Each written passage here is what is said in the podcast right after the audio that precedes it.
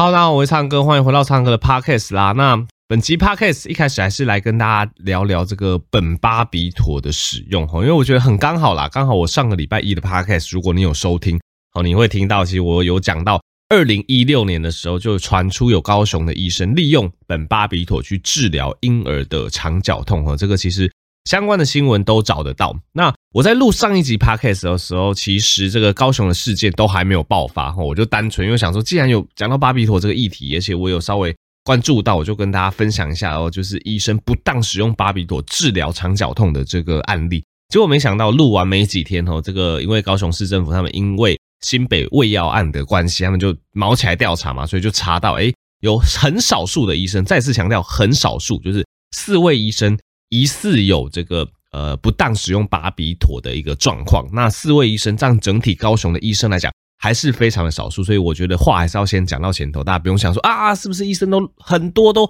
乱开巴比妥没有？哦，这个高雄不知道是几百几千位医生里面四个哦有这个滥用的状况，而且严重程度不一啊，所以我觉得还是要跟大家讲，绝大多数医生哦其实绝对不会是开巴比妥这个药物给没有适应症的小朋友使用哦，因为这个药物在小朋友身上长久使用，就是会有一些影响脑神经发育的问题。好，那我们拉回来讲，就是呃，其实从二零一六年陆续哈就有这个高雄名医啊，使用这个苯巴比妥去治疗婴儿肠绞痛的一个例子。那肠绞痛其实之前有跟大家讲过，它差不多就发生在新生儿出生之后，可能大概十天哦到这个三四个月的这个期间，这期间是最容易发生的。那通常最晚不会超过五个月哦，所以如果肠绞痛的婴儿，他超过五六个月，你反而要小心。诶，他是不是不是单纯的肠绞痛？他会不会有什么真的肠胃器官系统的问题？哈，所以如果肠绞痛真的发生太久，已经五六个月以上，我建议你就是要找医生哦去检查看看。那如果是单纯的肠绞痛，就通常就是出生之后十天到这个三四个月的中间会发生。那通常哈就是会。一天当中可能会有两个高峰，一个高峰是在下午，可能是莫名其妙哭闹，然后再来就是半夜十二点的时候，也有可能会莫名其妙的哭闹。那除此之外，你会觉得说，哎，其实小朋友的精神、活力、食欲，哎，都没有什么大问题哦。那小朋友的发展哦，这个身高体重的成长，小朋友的发育也是正常的哦。通常这个状况就比较有可能是所谓的肠绞痛。那以目前儿科医学会的观点，其实针对肠绞痛的小朋友是不需要特别用药治疗的哦，因为。我们上一集有跟大家分析过，他有可能是一些呃发育没那么成熟，他有可能是需要大人的安抚哦。老实说，他其实就是这段时间度过了哦，其实肠绞痛就会不药而愈。那当然这件事情对很多父母来讲是痛苦的哦，因为通常发生在下午就算了，但如果发生在半夜十二点睡觉睡到一半被吵醒哦，还要安抚，有时候安抚还要安抚我看半小时一小时哦，其实对父母来讲会产生非常严重的睡眠剥夺。哦，所以其实怎么讲，我们常常会讲说，其实一个东西会存在，必定有它的理由。哦，为什么？呃，这位医师哦，他可能使用没有那么适当的这个处方来治疗肠绞痛，诶，他可以变成所谓的名医，还会有家长去找他。老实说，就是有他存在的理由。哦，因为或许我们现在以一个客观的角度来看，我们会觉得，诶，你怎么可以在肠绞痛的呃这个小朋友身上使用苯巴比妥？但是对于那些家长来讲，他们可能觉得得救了。哦，竟然有神医。开了药给我小朋友吃，那我小朋友吃了，真的晚上就不哭闹了哦，一夜好眠，我自己的精神活力也恢复了哦，家长再也不会被吵醒了啊。总之有这个需求哦，这个东西就会存在，只是我们还是要用这个正规的医疗观点跟大家解释，儿童的肠绞痛目前就是不建议用药治疗哦。那当然，特别是苯巴比妥这一类会影响中枢神经的药，其实使用呃长时间的话是比较容易对。小朋友的这个脑神经发育产生影响的吼，所以以现代医学的观点是非常不建议哦，这个婴儿去使用这个 phenobarbital 这个药来治疗肠绞痛。那另外一个议题，这个医师在访问里面也提到，他说：“哦，那呃，当然肠绞痛，他现在没有在使用这个苯巴比妥，他现在苯巴比妥反而是拿来治疗所谓的热痉挛。那老实说，这件事情在现代医学上也没有那么适用了吼，因为热痙攣，我一样跟大家科普一下。”热痙攣它是一个，就是一样是儿科的疾病，通常发生在五岁前的小朋友。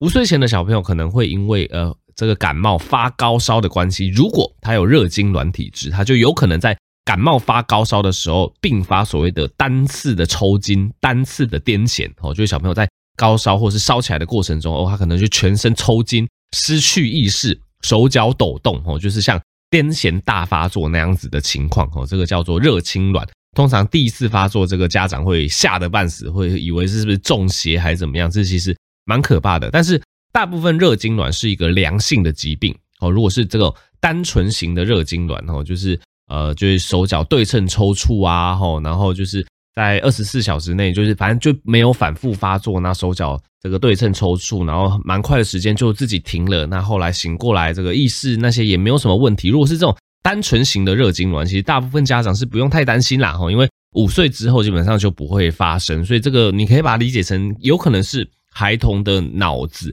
脑袋，哈，这个中枢神经还没有发展那么成熟所导致的一个表现。那目前。儿科医学会哈，对于热痉挛的处理一样是不建议使用苯巴比妥来做治疗。通常热痉挛一样，单纯型的热痙攣，大部分就是观察，哦，确定呼吸没有什么问题，呃，那真的发作当下很紧张，你可以送医，这没有什么问题。但是其实不用特别去使用什么预防性药物哦，顶多假设真的抽比较久，有时候医生会开立一些从肛门哦，就是有点像。这个肛门这个灌药进去的短效型的苯二氮平类吼，来让小朋友抽筋的动作停止，但是绝对是不建议使用苯巴比妥这一类药来做热痙攣的预防。所以，呃，讲到这边有点复杂，总之我帮大家做个结论：针对儿童的，不管是肠绞痛还是热痉挛，其实苯巴比妥都是不建议使用的哦。所以你才会发现说，这次高雄市政府去清查，其实医界没有很多人。不管是帮他讲话也好，或是出来帮忙澄清也好，而其实没有，因为其实苯巴比妥使用在不管是热痉挛或者是肠绞痛都是不合适的哦，都是不合适的。那当然，呃，我觉得我们也不要去讲说这个医生他是呃，不管是庸医也好，或者是他思想很邪恶，明明知道这个东西对小朋友有害，还开给小朋友，而其实不一定哦，因为其实医学知识是与时俱进的哦。如果你去查很久以前的一些医学的指引。或许在那时候，吼，苯巴比妥真的有被用来治疗肠绞痛，或者是这个热痉挛哦，是有可能，可能几十年前那个时候是有可能的。那如果你是知识，你就定在那个年代，吼，你就停留在那个年代，你没有与时俱进的话，你可能就会把古早年代的那一套知识、那一套开药方式一直开到现在。那开到现在，你就会被现在的医生会觉得说，为什么你会开这个药给小朋友？这个药不是就是？可能长期使用会伤害中枢神经系统嘛？但是如果你的知识点就是停留在好几十年前，诶，你可能就没有办法意会到这一件事情哦。所以我觉得也不用觉得说是不是这个医生明明知道有害，还硬要开给小朋友，为了就是得到很多患者还怎么样？有时候医生是真的不知道哦，他可能就是知识没有更新，所以就才导致事件的发生哦。所以在这一点，我还是呃有需要帮这位医师稍微讲个话哦，不一定是他真的故意的，而是他真的认为这样子对。孩童是好的，但是哦，目前的实证医学已经不支持这样子的做法了哈，所以这个是这个事件的同整给大家参考。但是总之还是回到正题，苯巴比妥这个药哦，它对于新生儿的癫痫或者是顽固性的癫痫，它还是有一定的角色。所以虽然说我们一直讨论苯巴比妥，但是它在使用药物，就是它在药用这方面上还是有一定的角色。假设是小儿神经科真的是诊断哦，你真的是新生儿癫痫。你是真的顽固性的癫痫，那使用苯巴比妥在大部分状况下是利大于弊的哦。但是如果是在像什么肠绞痛、热痉挛吼，使用这一类药物就不是那么的恰当吼。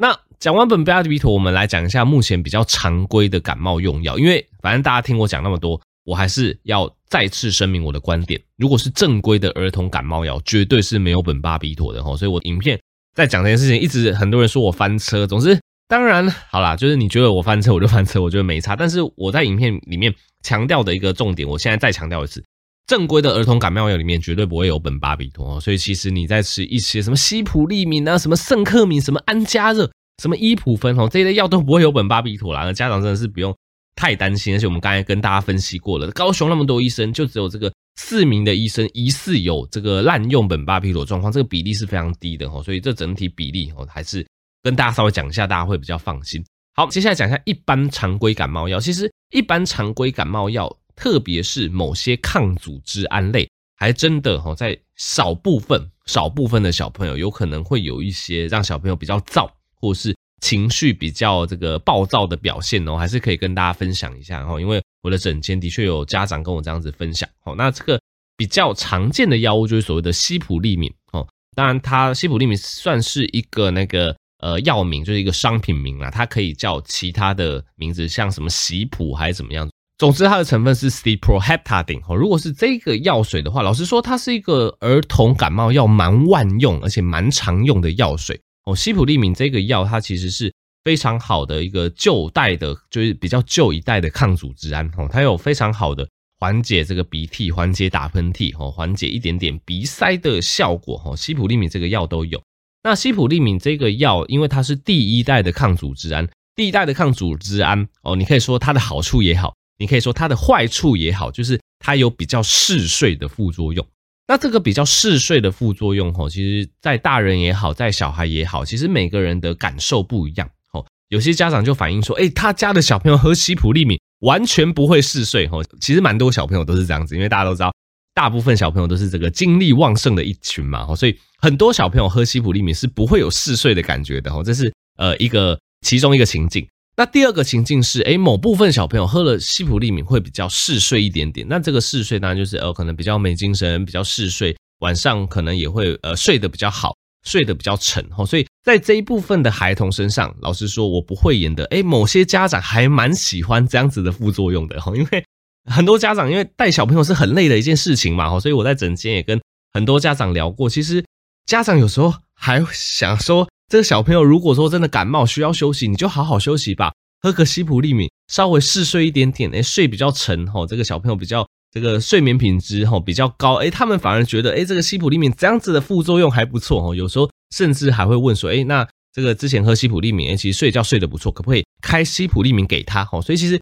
某部分的小朋友是这样子，诶，他有嗜睡的功效哦，而且家长会觉得，诶，这个副作用其实。对于这个小朋友休息来讲，或是对于他们带小朋友来讲，他们还蛮喜欢的，所以这是另外一个部分。那再来非常少部分的小朋友哦，他就会我们一开始所讲到的，就非常少部分小朋友喝了西普利敏会有一些情绪比较躁的情况。那这个情绪比较躁的状况，如果比较严重哦，这个可能这个小朋友相对来讲他就比较没有那么适合西普利敏。那其实这件事情也很容易理解啊，你可以去想象一下，你平常如果你比较累。哦，然后你比较想睡觉，你还要做事情的话，有时候你情绪的确会比较躁。哦，那我觉得西普利敏就是类似这样子的状况，就是对于这一类小朋友来讲，喝西普利敏让他觉得想睡觉，但是小小朋友又很喜欢玩，然后又想要跟朋友玩，我又想要玩玩具，他在很想睡觉的结果，又想要做其他事情，他当然整体情绪的控制可能就会比较躁啊，比较暴躁，比较易怒一点点。哦，这是。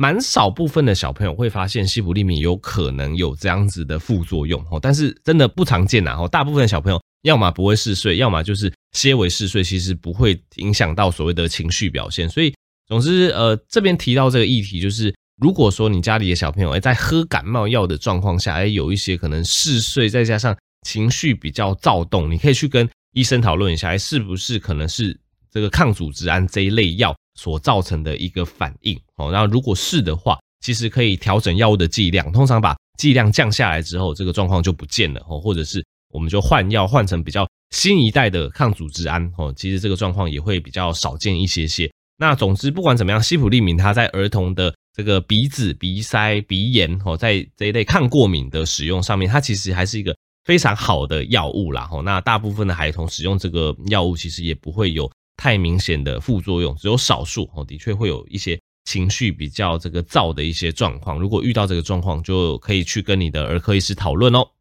OK，那接下来第二个议题来跟大家聊一下睡眠呐，哈，因为睡眠这个不管对于这个大人哦，对于小朋友来讲都很重要。那要特别讲睡眠，就是因为睡眠跟我们的减重、减脂哦是息息相关的。因为我们之前的节目常跟大家讲说，呃，其实。这个增肌减脂啊，哈，这个减重减脂啊，其实饮食运动都很重要。然后我们也常常跟大家 repeat 哦，要怎么样去吃哦，是呃，对我们这个增肌减脂是最有帮助的。但很多人其实他会忽略，其实除了吃哦跟这个运动之外，其实睡眠也很重要。因为越来越多研究指出，其实睡眠充足的话，会更容易达到这个增肌减脂的目的。诶，为什么呢？哦，因为睡眠可以瘦哦，其实主要有几个原因，我帮大家分析一下。第一点主要是睡眠的时候不会吃东西，吼，这是废话嘛。那其实研究有显示，吼，诶，如果每增加一点二小时的睡眠，哦，其实我们会少吃两百多大卡的热量哦。那反之，如果说你睡眠比较少的人，摄取食物的机会反而更多。那我就想到，呃，这其实蛮符合我之前在这个急诊上夜班的经验哦，因为我之前在急诊上夜班哦，那个时候等于是我睡眠时数是蛮少，就夜班我几乎都不能睡嘛，所以就是从这个晚上八点一路上到早上八点。然后上到早上八点之后，你会觉得啊，这个一大早不能马上去睡觉啊，吼，可能会去稍微运动一下啊，那会去吃个东西呀，然后可能你会到这个呃下午一两点才睡，然后又睡睡到这个晚上七点，吼，就整体睡眠时数是不多的，可能就是呃这个六七个小时，吼，没有说睡到像平常七八个小时那么多。那我就竟然发现说，哎，我在上急诊夜班的时候，就这样子不正常的作息，睡眠变少的状况下，我竟然吃的热量是比平常还要高的。因为很明显，我的早餐、午餐、晚餐我照吃嘛，但是因为我夜班的时候不能睡觉，所以我夜班的当中我还会再吃一次宵夜，所以我从一天吃三餐变成一天吃四餐的吼，因为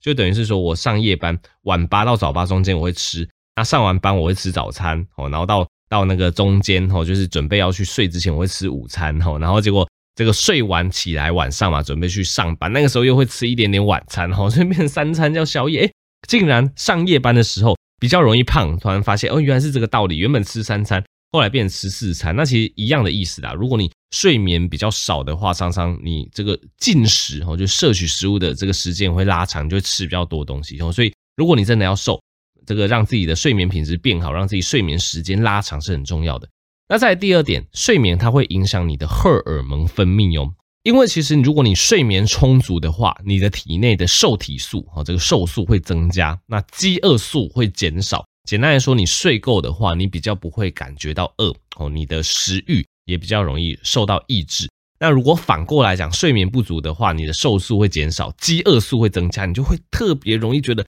想吃东西，而且特别容易压力大，进食量会增加，会更不容易瘦哦。那再来第三点。睡眠不足也会让你活动量哦，整体的活动量下降哦，这个其实非常好理解，因为睡眠不足，你常常隔天这个精神就是这无精打采啦，没有什么力气，所以通常你前一天睡眠不足，你就会觉得隔天好累哦，好想要休息哦，不要出门啦，不要去爬山啦，不要去运动啦，哦，这个整个运动的这个效率啊，品质都会大打折扣。那反过来讲，如果你前一天睡眠充足，其实你隔天更有活力。可以消耗你的体力。其实我觉得这跟跟喝咖啡有点像，因为研究也发现说，哎，喝咖啡其中一个对身体呃健康有益的原因，就是因为喝咖啡可以提神嘛。提神之后，其实喝咖啡的人他平均的走路步数，他平均的活动量是多的哦。所以其实睡眠充足，它就跟这个喝咖啡哦补充体力有一点像，会让你这个走路步数啊，会让你活动量上升，会让你整体消耗的热量上升哦。所以总之，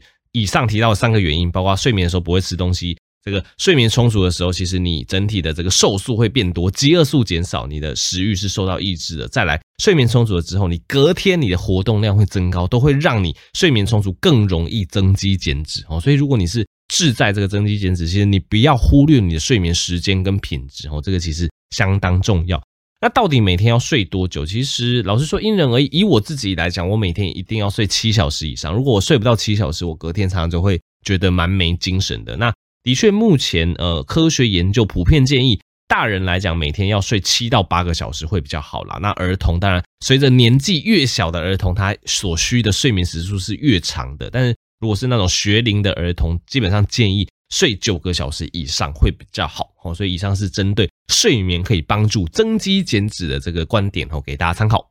OK，那最后一个议题来跟大家分享一下躁郁症跟忧郁症哦。那因为躁郁症跟忧郁症这一类身心的疾病不是我的专业范畴哦，所以我这边引用这个成大医院斗六分院精神科医师黄志群医师以及哦这个台安医院精神科医师陈长胜医师的说明哦，来跟大家做个讲解。那总之，这个忧郁症大家比较熟悉，忧郁症以台湾的盛行率来讲，大概一点二个 percent 哦。那忧郁症的症状哦，也比较容易理解，因为它就是忧郁嘛，所以比较容易有一些低潮、无助啊、失去兴趣啊、食欲下降哦，有些人会上升哦，失眠、嗜睡哦、负面思考哦、无法做决定、注意力不佳哦，甚至有些自残啊、自杀的一些倾向，这个是忧郁症的部分。那跟忧郁症相对哦，有一个疾病叫做躁郁症。躁郁症在台湾的盛行率是比忧郁症还要低的。我们刚刚讲，忧郁症是一点二 percent 嘛，哦，躁郁症的盛行率是零点三到零点五个 percent。那所谓的躁郁症，哦，它的全名是所谓的双向情绪障碍症，哦，或称为这个双极性的疾患症这样子。那它的病因其实跟忧郁症有点类似，哈，六到八成可能是这个基因，反正跟这个基因的你的这个体质、基因遗传是有关系的。那当然也会有一些后天因素去诱发，例如说压力，例如说受到了不当的对待，例如说吸毒，例如说作息不稳定等等哦，这些就可能会诱发不管是这个忧郁或是躁郁的这个状况出来。那躁郁症哈，它之所以叫躁郁症，就是因为它有躁期也有郁期。预期的话，基本上症状就跟忧郁症类似，就我们刚刚讲的，会有一些失去兴趣啊，会有一些负面思考，会有一些可能。自伤自残的一些倾向，这是预期的部分。那躁郁症比较特殊的是，它多出了躁期。所谓的躁期，就是会有一些像亢奋、像聒噪、像这个跳跃性思考哦。那像不用睡觉仍然精神旺盛哦，过度自信，而且常常会有一些冲动购物啊，易与人争执哦，这些状况发生，这个就是躁期的部分。所以多了躁期，这个就是躁郁症跟忧郁症最不一样的一个地方。那以自杀风险来讲，当然，忧郁症的患者他的自杀风险是比这个呃常人就没有忧郁症的患者还要来得高的。那躁郁症他的冲动行为跟自杀风险，甚至是比忧郁症还要更高哦。那根据统计，吼，这个躁郁症的患者自杀几率是比一般人高出十到二十倍的，吼，所以不可不慎。那通常发病的这个年纪。以忧郁症来讲是比较晚的哈，大部分人可能会在二十到四十岁左右哈，这个忧郁症会发病。那躁郁症来讲，通常它的发病的时间是比较早哦，首次发病约在大概十几岁的时候哦，而且躁郁症它的发作频率通常也是比较高的。那再来讲到病识感的部分，大部分忧郁症的患者是比较有病识感的，因为。比较有病上面，他们会知道哦，自己真的很悲观、很忧郁，而且现在因为大众媒体我们都有在宣导哦，所以大部分人有忧郁的状况，他都会有点病识感，知道自己还似乎有忧郁的状况，而且他们通常蛮悲观的啦，会觉得说自己可能好不起来以后，因为就已经陷入了那个忧郁的情境。那以躁郁症来讲哦，他有点反过，躁郁症的患者经常不觉得自己有问题哦，他通常比较没有病识感，而且有时候躁期躁起来的时候，这个。患者还会蛮喜欢躁期的，因为常常这个躁期一发作，哇，这个精神非常好，这个思绪跳得非常快，会觉得自己是天才等等的。所以躁郁症患者通常是比较没有这个病识感哦，这个也可以呃提供出来给大家参考。那最后我们讲到治疗方式，其实治疗方式以目前的现代医学而言，其实忧郁症跟躁郁症都有非常不错的治疗方式，但是他们治疗方式是大相径庭的哈，大家还是要有这个概念。以忧郁症来讲，当然最常见是使用所谓的抗忧郁药物。这一类抗忧郁药物，当然大部分是调节你脑内的一些，不管是血清素啊、多巴胺啊、正肾上腺素这一类比较正向的这些激素。哈，调节之后，其实大部分忧郁症患者都是可以得到不错的改善。但是躁郁症就不能像这个忧郁症这样子的治疗，因为呃，躁郁症的预期哦，因为我们刚刚讲还有预期嘛，会有点像忧郁症的表现。如果躁郁症患者的预期，你使用一般的抗忧郁药物的话，那在使用上，诶，它反而可能会增加患者转换成躁期的风险哦，因为你去调节他的这个脑内的内分泌，诶，它反而一跳哦就转换成这个躁期哦，所以这个要比较注意。所以目前这个精神医学科哈，这个身心科他们的一个共识是，对于躁郁症患者使用所谓的神经稳定剂、神经安定剂。或者又称为抗精神病的药物，哦，这一类药物其实对于躁郁症患者而言，它不但可以抗躁症，而且也可以缓解忧郁的状况。哦，那当然，其实这个躁郁症或是忧郁症，他们的使用的药物可以挑选的种类都蛮多的。那通常患者可以依照不同的状况，你可以跟你的医生讨论比较适合的药物。例如说，躁郁症患者，假设你半夜亢奋，你不想睡的话，诶，可能医生他就会在这个时间点上去帮你加一些可能比较嗜睡的药物，去帮助你的睡眠。那如果你是这个白天哦，你需要集中注意力哦，集中精神力去工作或念书，那可能医生就会挑选比较不会嗜睡的药物。那总之，这一类所谓的神经安定的药物，对于这个。躁郁症的这个郁期啊、躁期啊，吼都会有这个治疗的疗效哦。那也可以用在青少年。